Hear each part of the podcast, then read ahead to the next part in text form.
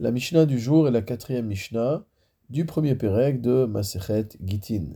Nos maîtres nous apprennent que lorsqu'on veut affranchir un esclave cananéen, un Eved Kenaani, il faut que le maître lui remette un Shtar Shichrur, c'est-à-dire un acte d'affranchissement. Il se trouve que du point de vue formel, il y a un certain nombre de points communs, ou de points de comparaison en tout cas, entre le Shtar Shichrur, entre l'acte d'affranchissement d'un esclave, et le get qui est remis par un homme à son épouse pour la répudier. Notre Mishnah va donc s'attacher à ce sujet-là et nous allons parler de ces comparaisons jusqu'à la fin du premier Pérec. Echad gite nashim vechad avadim, shavu, lamolir velamevi.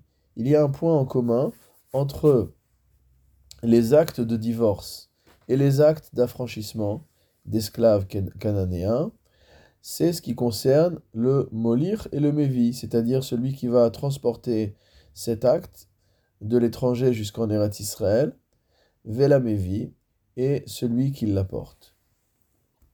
C'est-à-dire que dans les deux cas, celui qui apporte l'acte juridique, qu'il s'agisse d'un divorce ou d'un acte d'affranchissement, devra dire Befanai nirtav ou Befanai nertam, que l'acte en question a été écrit en sa présence est signé en sa présence. En effet, l'acte d'affranchissement de l'esclave doit être également écrit lishmo à son intention, de la même manière que le get de divorce doit être écrit à l'intention de la femme. La Mishnah continue. Vezo echad min hadrachim sheshavu gitenashim le avadim. Et cela est un des aspects sous lesquels les divorces de femmes sont semblables aux affranchissements d'esclaves.